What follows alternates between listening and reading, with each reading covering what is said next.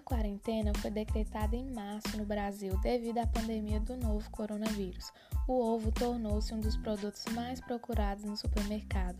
Com as pessoas confinadas em casa sem poder frequentar os restaurantes devido ao isolamento social, o brasileiro correu para abastecer suas residências, como se estivesse acontecendo um apocalipse zumbi. Bom dia, pessoal. Eu sou a Tainara. Estamos começando mais um Zoo trazendo informações verídicas sobre o mundo agro.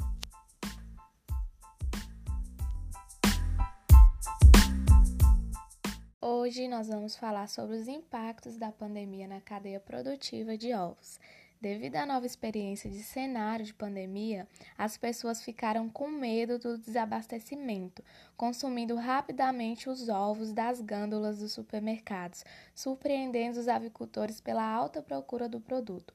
O ovo virou a estrela e o avicultor passou a ser o vilão devido à alta do preço dos ovos, que foi noticiada nos veículos de mídia.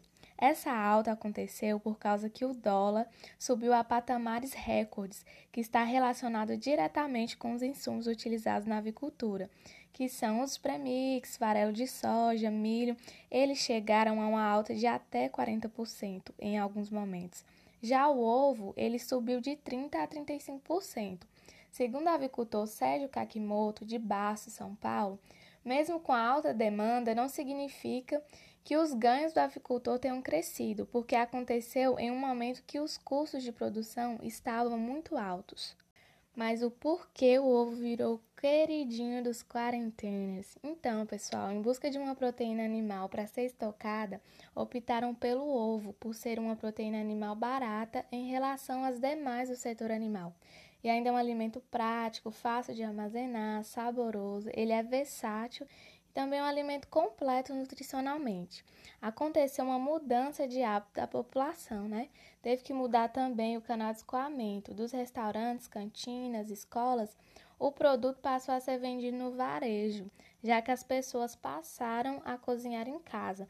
Portanto, em um cenário de desemprego e alta de preços, o consumidor teve que reduzir seus gastos. Sendo assim, o ovo tornou-se a melhor opção, proporcionando ao setor resultados superiores aos obtidos normalmente no período de quaresma. Mas, infelizmente, ao contrário do que aconteceu na produção de ovos de galinha, no setor de coturnicultura teve queda de 60% a 70%, é, devido aos ovos de codorna serem vendidos para restaurantes, seja na forma in natura ou processados, que é o ovo cozido, descascado em conserva, nesse setor eles não conseguiram mudar a forma de escoamento do produto. Estamos chegando ao final de um episódio do Zoo.